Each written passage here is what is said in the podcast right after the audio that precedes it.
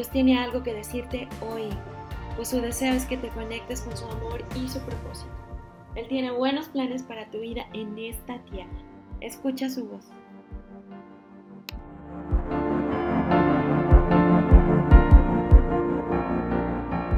Bueno familia, qué gusto estar con ustedes el día de hoy. Sean bienvenidos a su casa, Amistad de Nautla, en Amistad de Barra de Palma y Nautla. Y bueno, el día de hoy estamos felices de poder estar con ustedes, Gala, Baby Tirsa, que está en su patita, este, su servidor Rafael. Y bueno, él les manda un gran abrazo, no nos pudo acompañar el día de hoy porque tenía un poquito de gripa, pero todo bien, gracias a Dios. Y pues bueno familia, estamos ya casi terminando el año, estamos ya, esta es prácticamente nuestra penúltima semana del año. Y yo les quiero preguntar, ¿quién está emocionado? ¿Están emocionados de que ya estamos terminando el año? Bendito Dios, un año más, donde hemos podido aprender, pero más que aprender, es un año más de poder ver realmente. Gracias. cómo ha estado la mano de Dios en nuestras vidas. Hace dos semanas yo les compartí a ustedes, llegamos al final del año y siempre el balance que hacemos es como que un balance económico, cómo me ha ido en cuestión de dinero, siempre lo vemos así, pero nunca nos preguntamos o no nos tomamos el tiempo para preguntarnos, ¿y cómo va mi relación con Cristo? ¿Avanzó, creció, se estabilizó? ¿Cómo estuvo? Como recordarán, esta serie se llama Rendidos a Jesús. Hace dos semanas estábamos platicando acerca de lo que era el arrepentimiento. Y bueno, déjame decirte algo, hasta aquí todo muy bien. Nos arrepentimos todos, todos hicimos la oración para recibir a Cristo como nuestro Señor y Salvador, aun cuando yo sabía que había muchas personas de aquí de, de casa que ya lo habían hecho, hubo por ahí otra persona nueva que lo recibió, pero en general para todos era un nuevo comienzo prácticamente. Y hasta aquí todos estamos muy bien. Pero me pregunto, o me imagino que te estás preguntando, bueno, ya lo recibí, soy una persona nueva, ¿ahora qué sigue? ¿Qué es lo que va a continuar? ¿Qué es lo que va a seguir en mi vida? Para que yo pueda seguir en ese camino, para que yo pueda seguir bien, acercándome a Dios, creciendo, estando en su presencia. ¿Qué me corresponde hacer a mí? Bueno, déjame decirte de otra manera. Lo que hacíamos antes ya pasó, ya no somos nosotros, ya no lo hacemos. En pocas palabras, tú y yo morimos y ahora vivimos para Cristo. Eso es como nosotros nos tenemos que ver. O sea, no es que digas, es que el Rafa cambió. No. El Rafa de antes murió y ahora el Rafa que está aquí vive para Cristo. Lucas 9:23 nos dice, entonces dijo a la multitud, si alguno de ustedes quiere ser mi seguidor, tiene que abandonar su manera egoísta de vivir, tomar su cruz cada día y seguirme. Nuestra manera de vivir cambió cambió para bien, pero no es nada más para los domingos, o no es nada más cuando tenemos alguna reunión en la iglesia, es para todos y cada uno de nuestros días. ¿Saben? Un error muy común que tenemos los cristianos, o las personas en general, pero se da mucho también con nosotros los cristianos, es de que te invitan a algún lado y no, es que sabes que yo no me puedo ir y desvelarme hasta las 3 de la mañana porque ahora que conocí a Dios yo ya no hago eso. O sabes qué, es que mi iglesia no me lo permite. O es que, ¿sabes qué? Siempre estamos poniendo obstáculos cuando te dicen de hacer algo. Incluso hay personas que dicen, no, es que, ¿sabes que Yo no tomo porque, porque mi religión no me lo permite. Y cuando te quedas diciendo, bueno, si el cristianismo no es una religión, es una relación con Dios. Punto número uno. Punto número Dios, punto número dos, perdón. Cuando estás diciendo eso, realmente ahí me puedo dar cuenta de algo. Yo en algún momento también lo decía, no, es que yo ya no puedo ir a conciertos ni nada de eso porque ya conocí de Dios y ya no puedo hacerlo. No es que a mí me lo prohíban, es realmente, me tienes que preguntar, ¿son mis deseos míos, carnales? Es decir, ¿el yo anterior realmente murió? ¿O el yo anterior está ahí escondidito queriendo alzar la cabeza para hacer algo?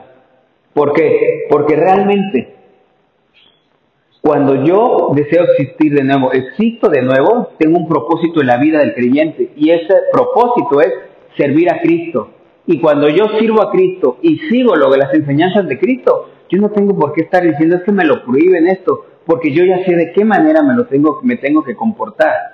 Yo te voy a preguntar algo. ¿Quién de aquí se baña todos los días?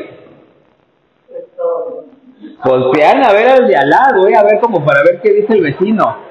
Todos lo hacemos. Y yo te aseguro que como te bañas todos los días, o sea, lo haces, no dices, es que en el trabajo me lo exige. O es una exigencia para salir a la calle. No, lo hacemos porque es algo que nosotros tenemos dentro, es una enseñanza, es algo cotidiano que hacemos. Así debe de ser nuestro caminar en Cristo, algo cotidiano que llevamos y que no es que te lo estén este, mencionando.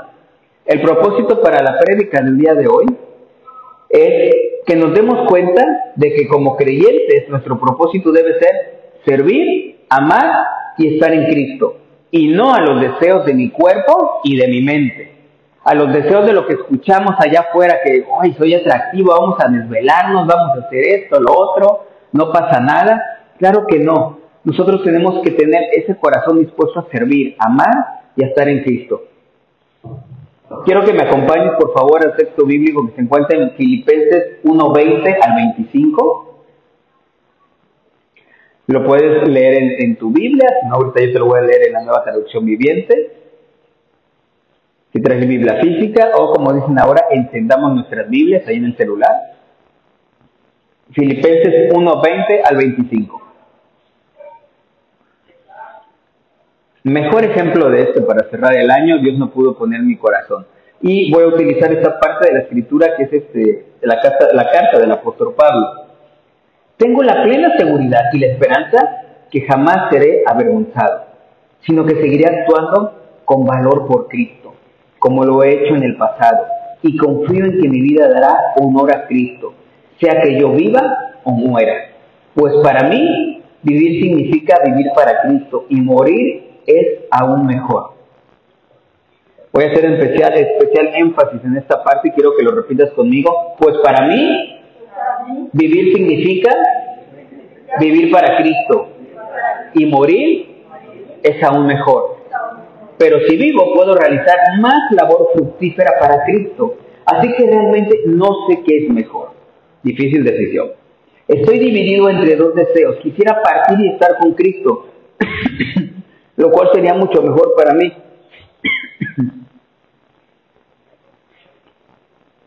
Pero por el bien de ustedes es mejor que siga viviendo. Al estar consciente de esto, estoy convencido de que seguiré con vida para continuar ayudándolos a todos ustedes a crecer y a experimentar la alegría de su fe. He titulado mi mensaje del día de hoy, Corro, muero, me gozo por vivir para Cristo.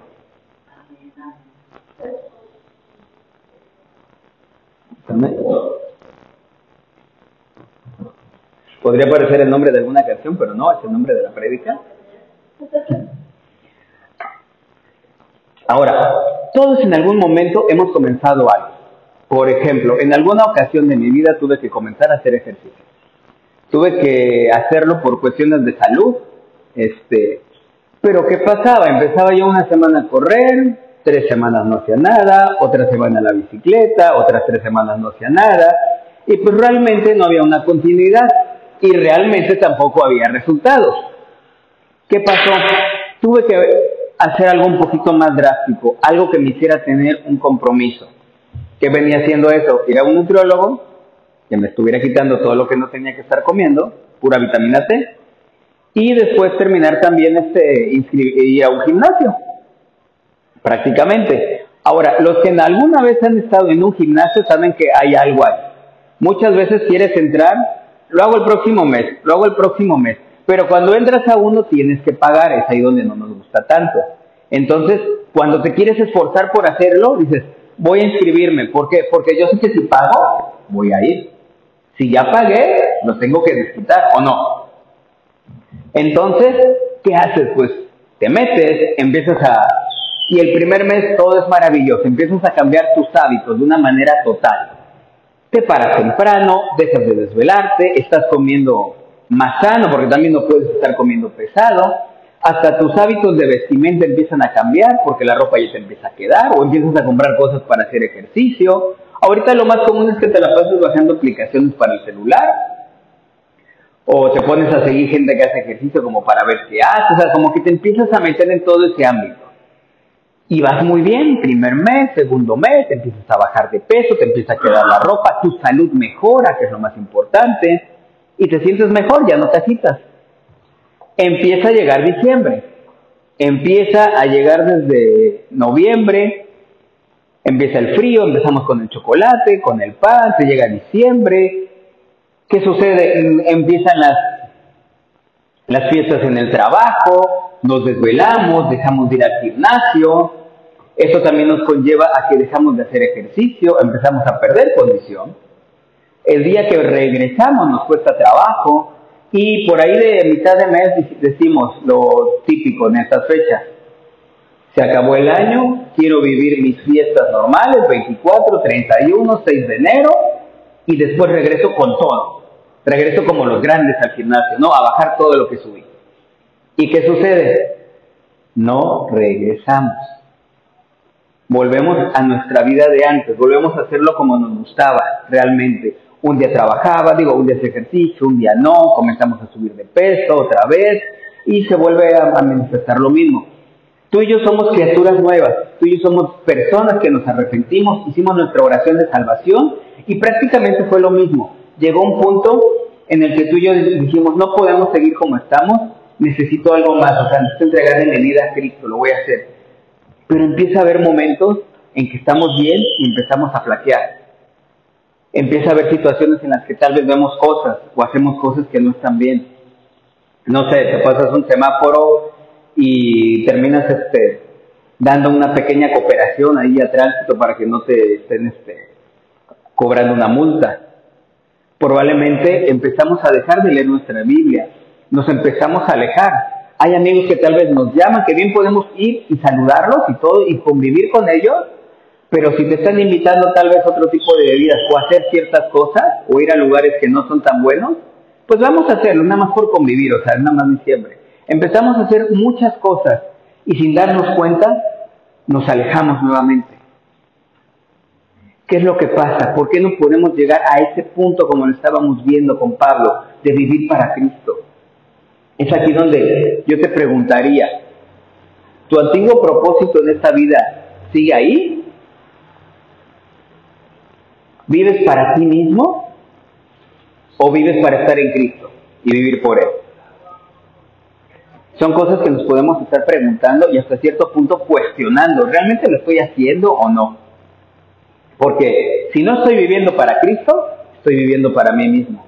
Y estoy viviendo hacia donde el cuerpo me lleva, hacia donde el sentimiento me lleva, la tentación, el corazón.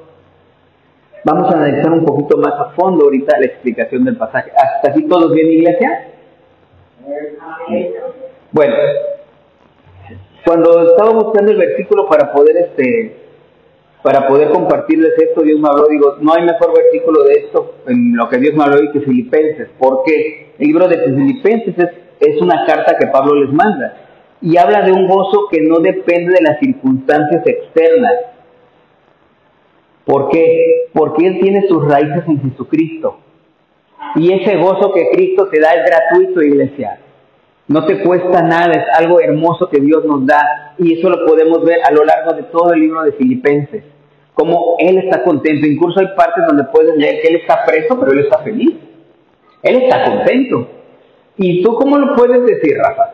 Ok, no, no podemos ver imágenes ni nada, pero durante todo el libro podemos ver a alguien que está contento, alguien que está gozoso, y podemos leer y saber que él, aún estando en esa situación, le está compartiendo a las personas.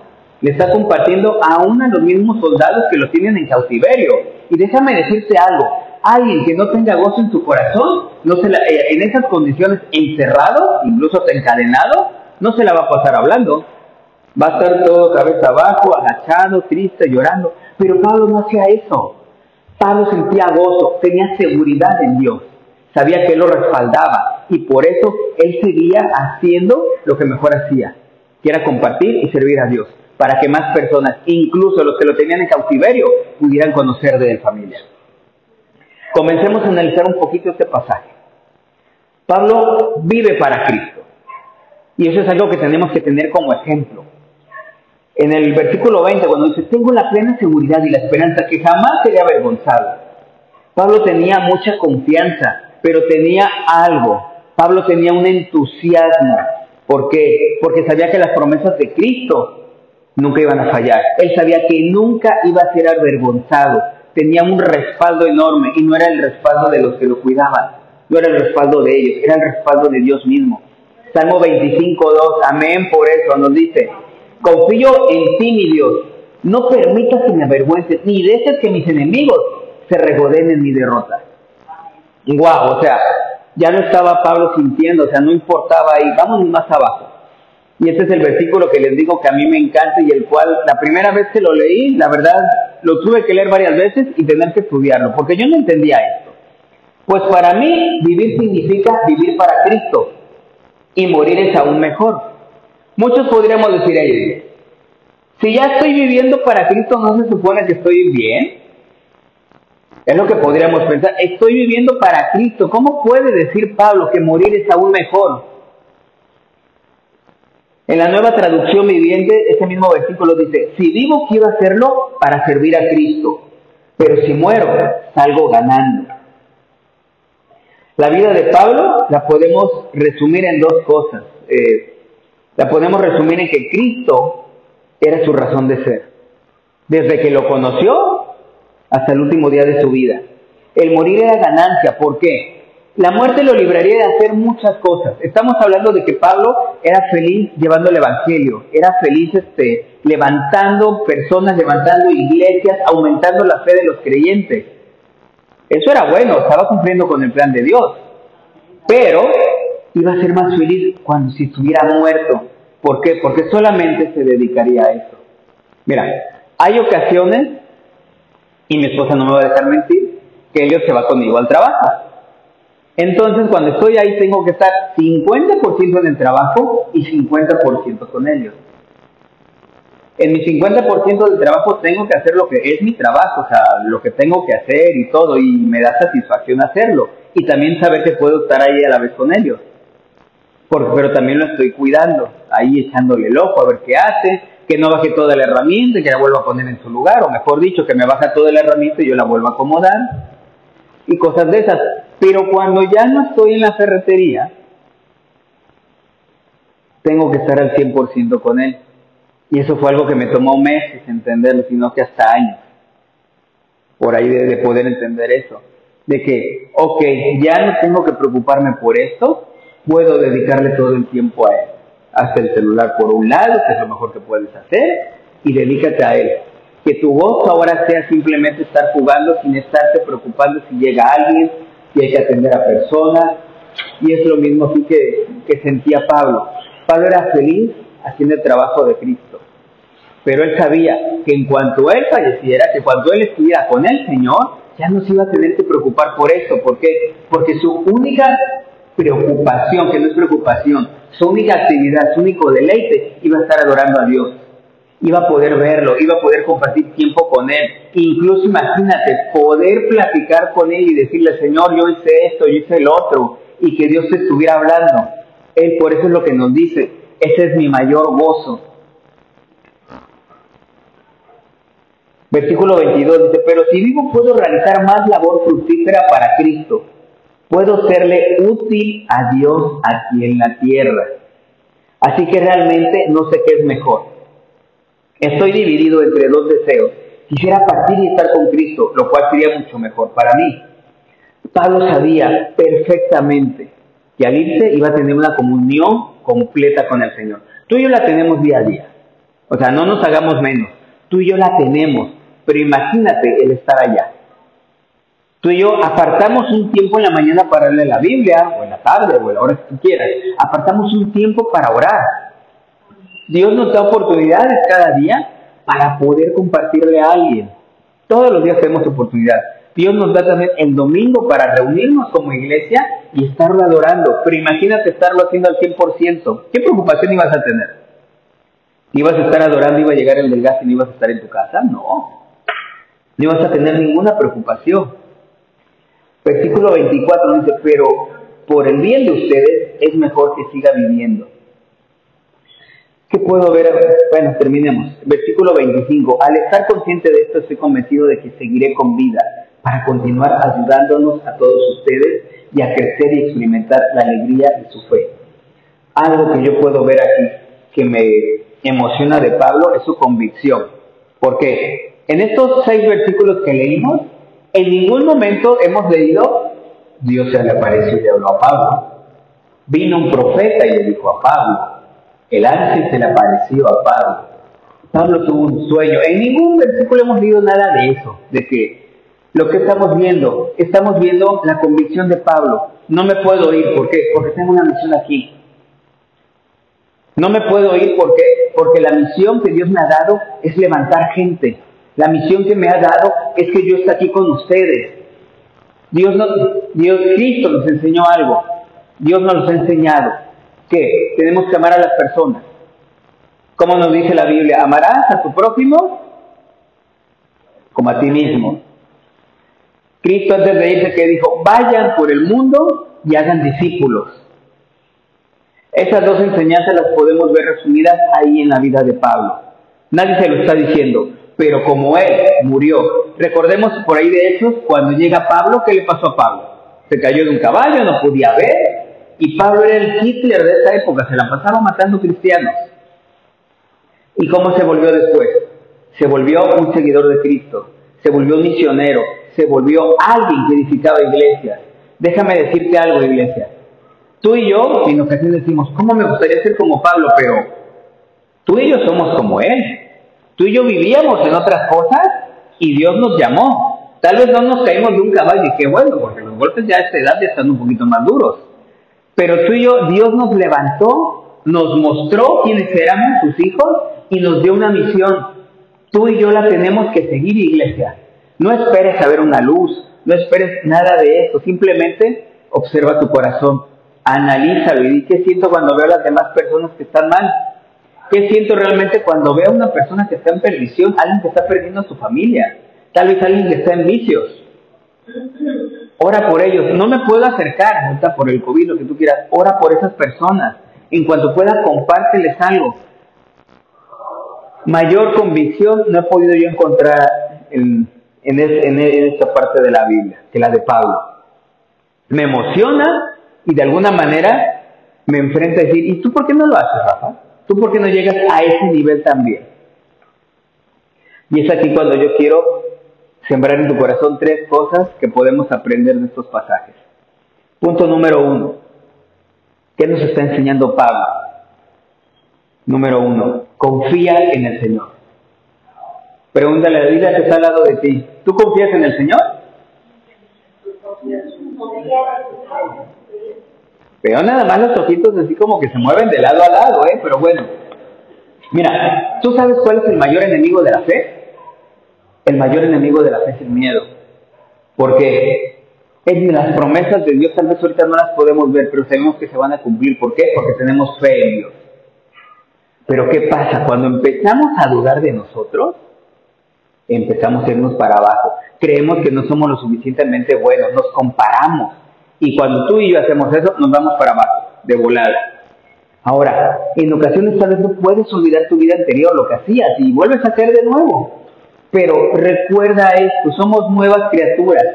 Acepta tu perdón y la posición de amor y de honor que tienes hoy en Dios. Acéptala, agárrala así, abrázala y realmente dilo, o sea, no digas así, yo soy un hijo de Dios. No, dilo con seguridad, dilo con ese amor y así orgulloso. O sea, yo soy un hijo de Dios y yo sé que Él me ama y yo sé que Él me respalda.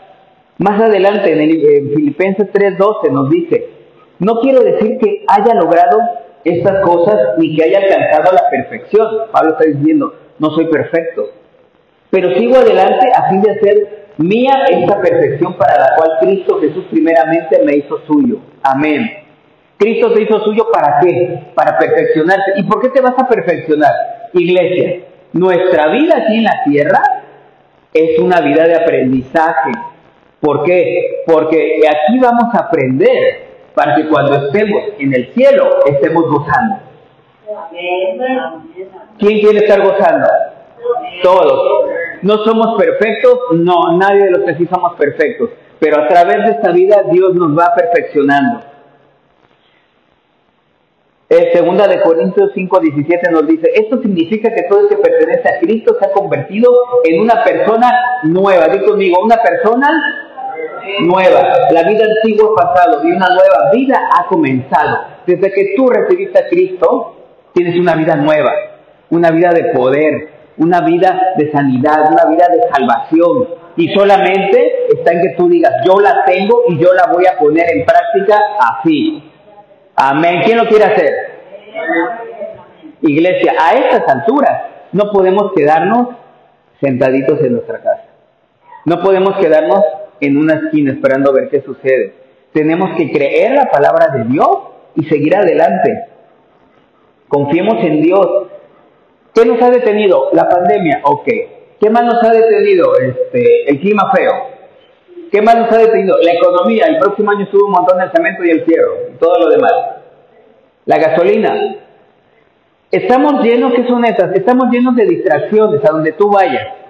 Somos buenísimos para distraernos y yo soy el primero de ellos. Pero ¿qué sucede? No, es en serio, yo no puedo estar estudiando la Biblia y eso con nada prendido porque volteo.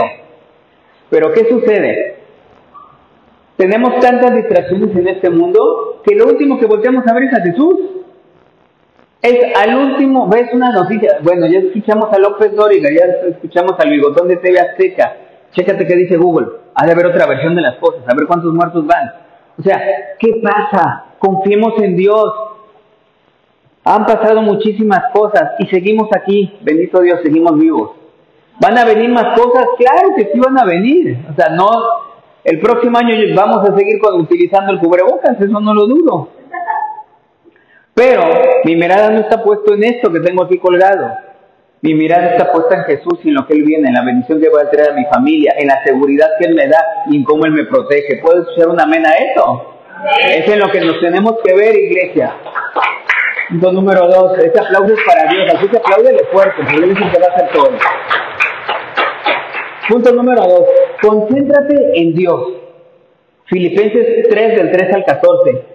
No, amados hermanos, sigue hablando Pablo, no lo he logrado, está hablando de la perfección que él no la ha logrado, pero me concentro solo en esto. Olvido el pasado, eso apúntalo por ahí, y fijo la mirada en lo que tengo por delante. Eso, hermanos, familia, iglesia, como quieran llamarlo, es lo que tenemos que hacer. Olvida el pasado y fija tu mirada al presente, hacia adelante. El pasado ya está. Si la regaste, ¿qué importa? Ya pasó. Concéntrate en lo que sigue. Y así, verso 14, avanzo hasta llegar al final de la carrera para recibir el premio celestial, el cual Dios nos llama por medio de Cristo Jesús. Miras hacia adelante porque el premio que tú buscas no es un premio económico. El premio que tú buscas no es una casa, no es algo físico, no es nada de eso, no es un viaje. Bueno, sí es un viaje, pero ¿a dónde? Al cielo, a Cristo. ¿Cómo llegamos a Dios? A través de Cristo. Y es la manera en que tú y yo lo vamos a lograr. Déjame decirte algo. Cristo debe de ser el origen y el centro de tu vida. Cristo debe de ser la esencia misma de nuestra vida, la manera en que tenemos que vivir. Tiene que ser Cristo nuestro modelo diario. Cristo tiene que ser tu objetivo y tu meta alcanzar. Por último, Cristo debe de ser ese premio, llámalo ese premio, ese Oscar, ese galardón, ese pichichi de oro, la orejona de oro de la digo, de este, lo que le quieras llamar, el trofeo que tú quieras, eso es lo que tú tienes que estar buscando. A Cristo, concéntrate en Dios y lo vas a lograr. Y punto número tres, iglesia. Si queremos vivir, morir, ya morimos y ahora vivimos para Cristo, lo que tenemos que hacer es amar lo que ama Dios. Amar lo que ama Dios. Pablo no necesitó la revelación divina para saber que tenía que seguir aquí en la tierra, porque él ya sabía cuál era su misión. Todos sabemos qué tenemos que hacer. No tenemos que estar esperando. Digo qué padre sería que Dios te hablara y te lo confirmara, pero ya todos sabemos qué es lo que tenemos que hacer. En el libro de Filipenses lo podemos ver. Pablo quería abrir un sendero nuevo para que los filipenses llegaran a la victoria. ¿Cuál era la victoria? El que ellos pudieran ver, pudieran palpar que el aumento de su fe iba a traer un aumento de gozo en sus vidas. Iba a traer ese aumento de gozo. Juan 14, 6 nos dice, Jesús les contestó, yo soy el camino, la verdad y la vida. Nadie puede ir al Padre si no es por medio de mí. Te voy a decir algo, y eso es una realidad. La vida en Cristo no es fácil, honestamente. La vida en Cristo no es fácil. No es ese jardín de rosas hermoso que ves en las caricaturas, que te tiras y hasta rebotas en el pasto sin ninguna piedra, sin ningún problema. Claro que no, la vida no es fácil, pero te voy a decir algo que es una realidad. La vida en Cristo es gloriosa. Hemos conocido a personas de que, ok, pueden estar en este momento muy bien de salud, económicamente, todo lo que tú quieras. Y pues en este momento yo estoy bien. Pero, ¿qué onda con tus generaciones que siguen? ¿Qué onda con tus hijos? ¿Qué onda con tus nietos, tus bisnietos y todo lo demás? En cambio, nosotros, como hijos de Dios, sabemos algo, que la bendición de nuestro Padre es hacia nosotros y después hacia nuestros hijos y así sucesivamente. Y dice la palabra que a través de la bendición llega hasta mil generaciones. Dime quién te puede dar ese gozo para estar tranquilo en tu vida. Solamente te lo puede dar Dios, iglesia.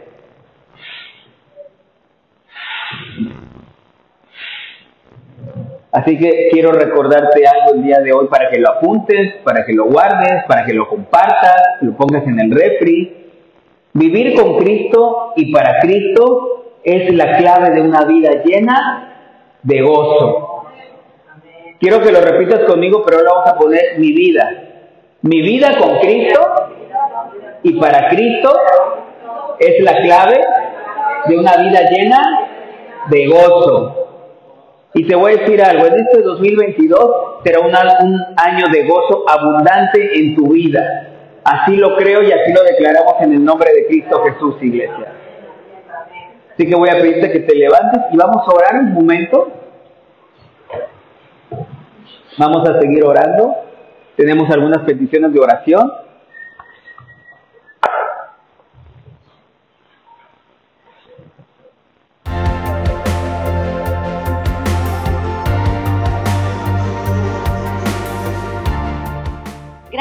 Escuchar Eco Podcast. Si este mensaje trajo vida a tu corazón, compártelo con alguien más para que muchas personas puedan ser conectadas con el amor y el propósito de Dios. No te pierdas el siguiente episodio. Eco Podcast.